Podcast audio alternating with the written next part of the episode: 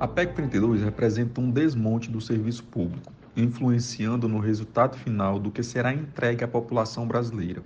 Serão retirados direitos dos servidores, além de fragilizar o Estado.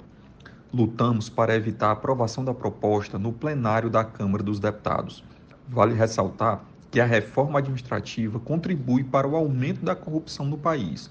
Por isso, necessitamos da mobilização de todos contra estes enormes absurdos. O que o funcionalismo público precisa é de respeito e valorização profissional.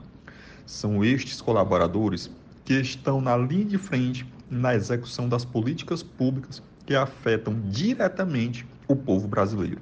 Essa reforma não é boa para o Brasil, não a PEC 32. Leia, informe-se. Depois pode ser muito tarde para voltar atrás. Acesse nãoapec32.com.br e veja o posicionamento de cada parlamentar.